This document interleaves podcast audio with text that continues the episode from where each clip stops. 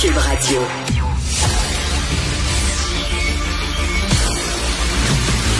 Jean-François Lisée. On va juste dire qu'on est d'accord. Thomas Mulcair. Je te donne 100 raison. La rencontre. C'est vraiment une gaffe majeure. Tu viens de changer de position. Ce qui est bon pour Pitou est bon pour Minou. La rencontre. Lisée. Mulcair. Alors, Tom, est-ce que tu vas acheter le jeu de cartes de Donald Trump? Non, je vais m'abstenir. Euh, non. Sincèrement. Et, et j'aime bien jouer aux cartes par ailleurs, mais euh, non, non, je ne toucherai pas. Pauvre Donald, t'avais raison. Euh, Richard, quand tu as dit tantôt, ben, est-ce que tu peux imaginer un autre président américain s'abaisser comme Ben, ça? Il, il devient une caricature de lui-même. Ben, tout à fait. Et qu'est-ce que tu penses, Tom, du fait que Jagmeet Singh euh, dit en chambre, le jour où je serai premier ministre et que tout le monde est parti à rire. C'était pire que ça parce que ça a duré. triste. Le rire a duré. Oui, j'avais beaucoup d'empathie pour lui parce que tu, c'était la dernière, période des questions avant les fêtes et avec Trudeau. Et donc, euh, tu sais, tu peux imaginer le, le, le conseiller disant, regarde, la marque un grand coup, tu vas te faire parler de toi.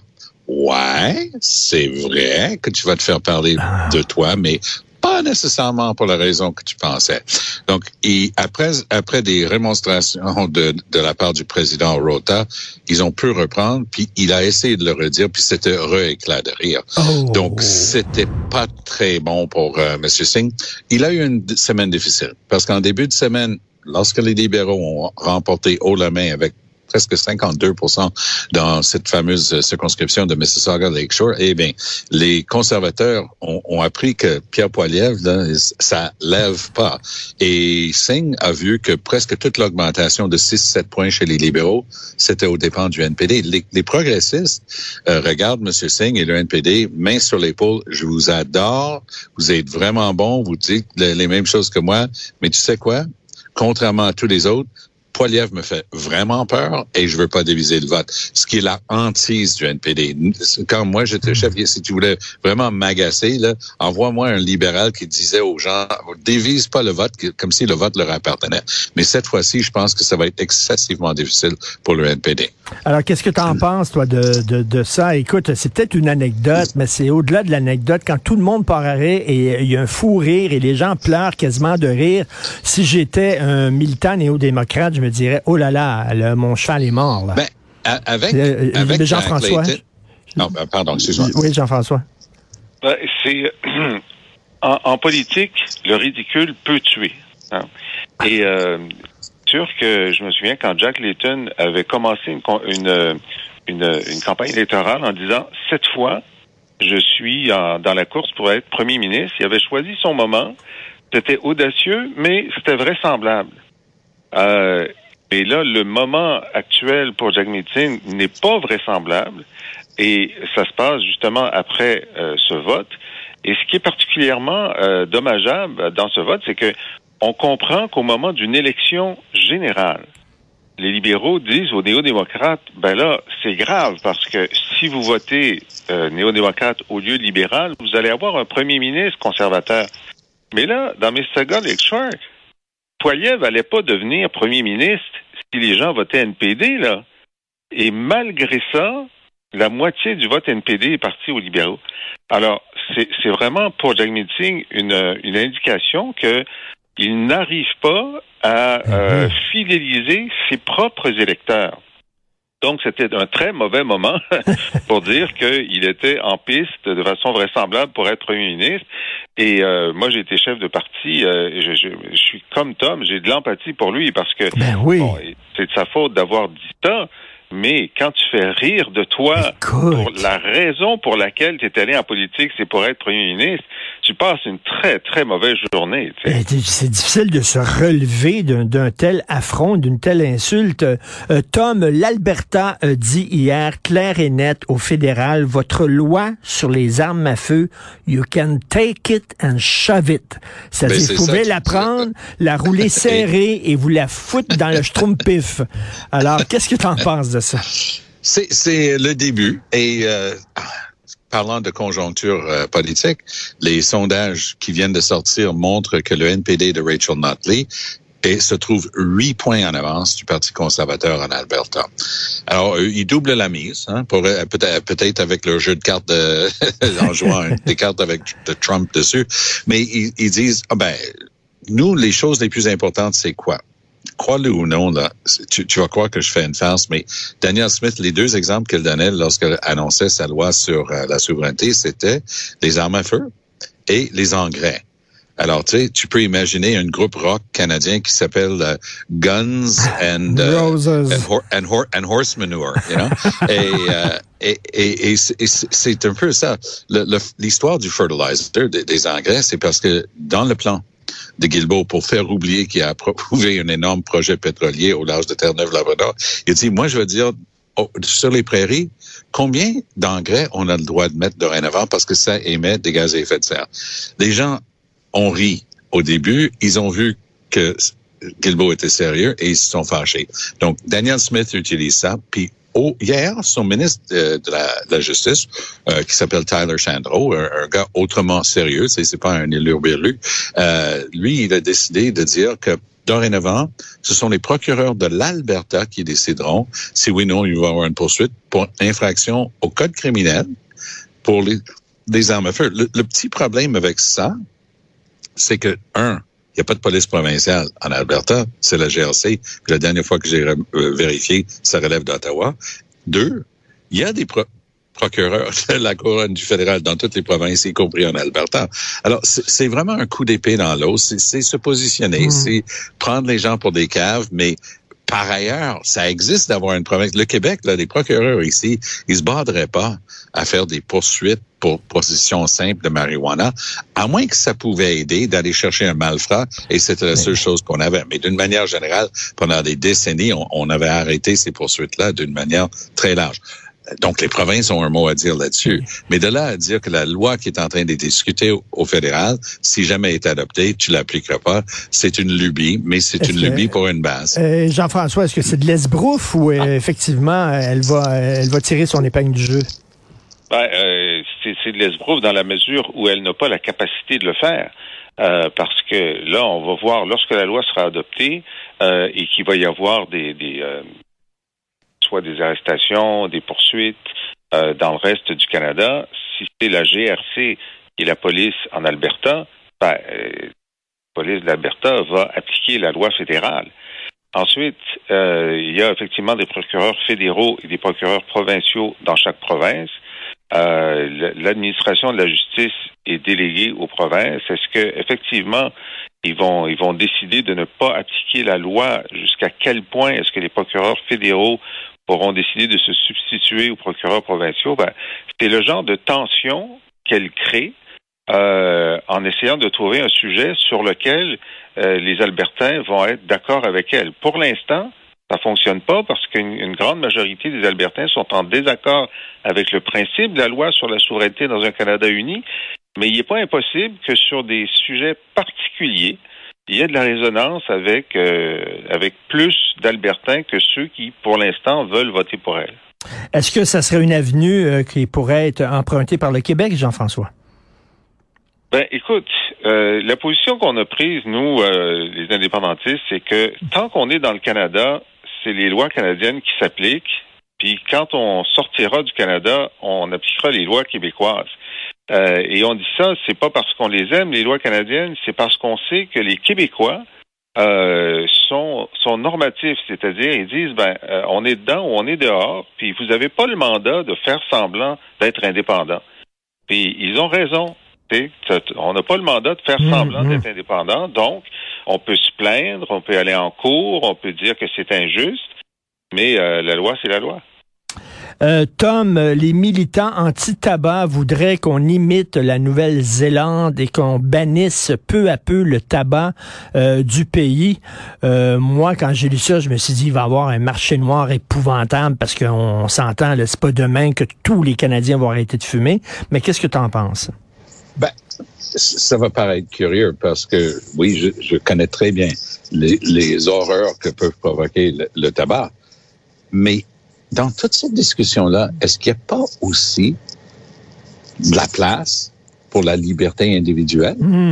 C'est- c'est- c'est- on n'est pas en train de parler de, de vendre euh, du fentanyl là, qui peut tu- ça- on est en train de dire parce que je Mm, connais mm. des gens qui fument une cigarette de temps en temps, puis tu vas leur dire non, c'est carrément illégal. Mais tu vas continuer de vendre du pot dans un magasin contrôlé par le gouvernement.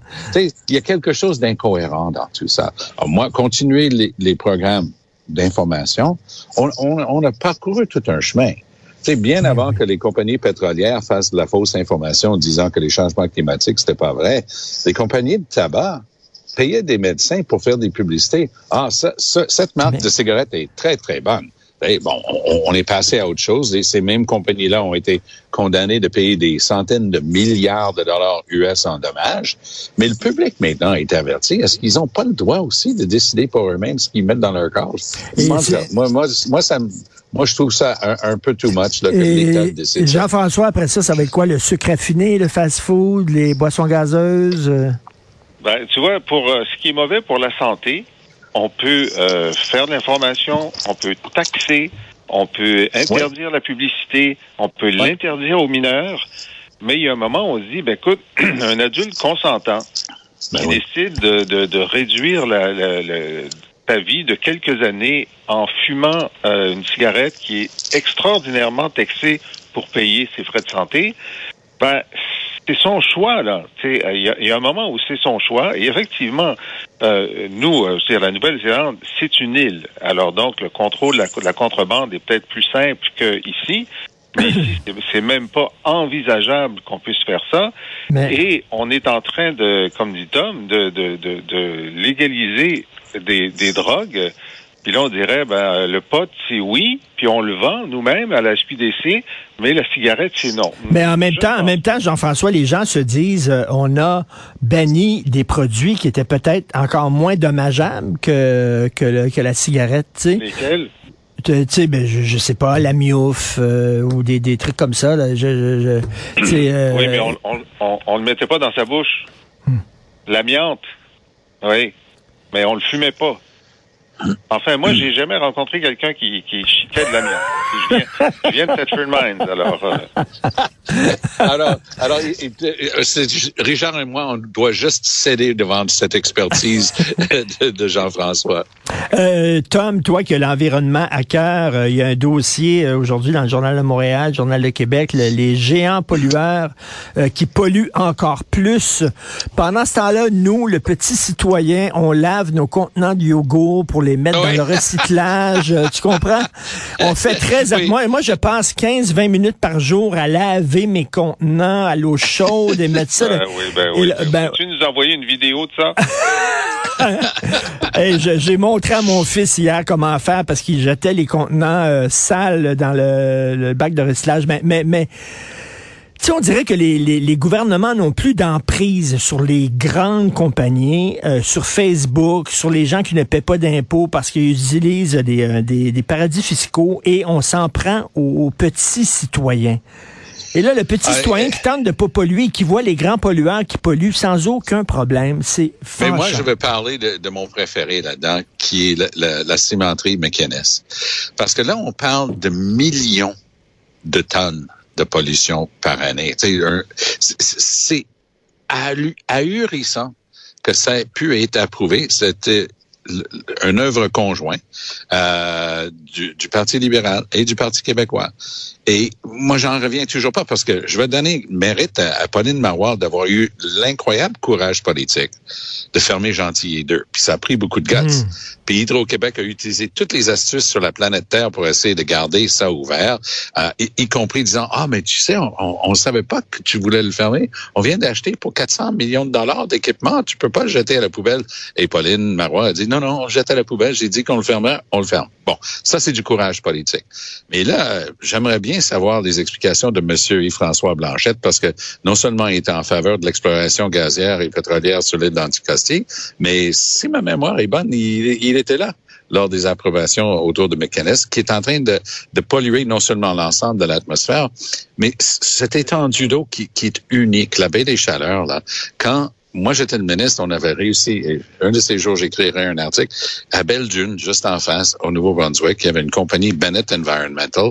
Euh, pour la petite histoire, le propriétaire vient de se ramasser en tôle aux États-Unis. Et on a réussi à les empêcher parce qu'ils allaient brûler euh, des produits avec des BPC dedans. En tout cas, ça n'avait aucun bon sens. Et on avait réussi à le sauver. Il y avait une fonderie là-bas de plomb qui vient juste de fermer parce que les les crustacés dans la baie des Chaleurs, dans certains coins, étaient tellement plein de, plomb et d'autres polluants qu'il fallait les, écraser et les jeter sans, sans jamais qu'ils soient consommés. Et là, c'est nous. Après avoir fait toutes ces batailles-là, on ouvre une cimenterie qui est en train de polluer à n'en plus finir. Moi, moi j'en reviens toujours pas que ça, que ça soit là.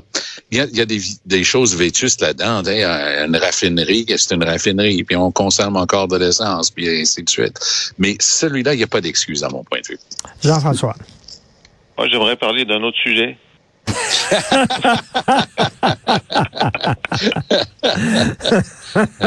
C'est un autre sujet.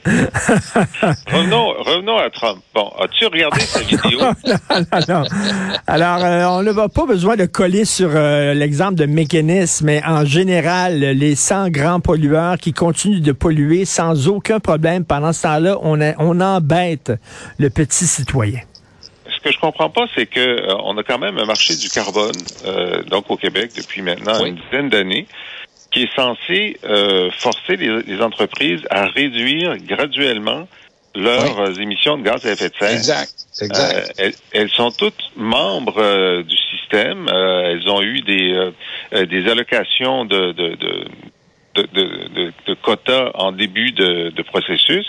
Et normalement, on devrait plutôt euh, euh, plutôt observer d'année en année une baisse de la pollution. Mais on observe une augmentation de la pollution. Alors j'aimerais que Benoît Charette nous explique, le ministre de l'Environnement, est-ce que le marché du carbone ne fonctionne pas? Et si c'est le cas, qu'est-ce qu'il faut faire pour faire en sorte que ça fonctionne? Ben, je, je, vais juste ajouter une, une petite bribe là-dessus, parce que dans le reste du Canada, où il paye une taxe imposée par le fédéral, confirmée comme légale par la Cour suprême, le Québec n'a pas de taxe fédérale parce que le fédéral a dit que le système qu'on appelle cap and trade en anglais, en français, c'est un système de plafonnement des émissions avec droit d'échange. Mais ce système-là qu'on a au Québec est supposé de produire le même résultat.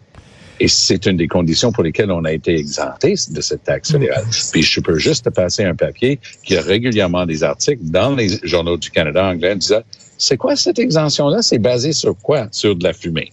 Alors, euh, il faut euh, le souligner, en près de 10 ans, les 100 plus gros pollueurs du Québec n'ont jamais émis autant de gaz à effet de serre. Merci. C'est hallucinant.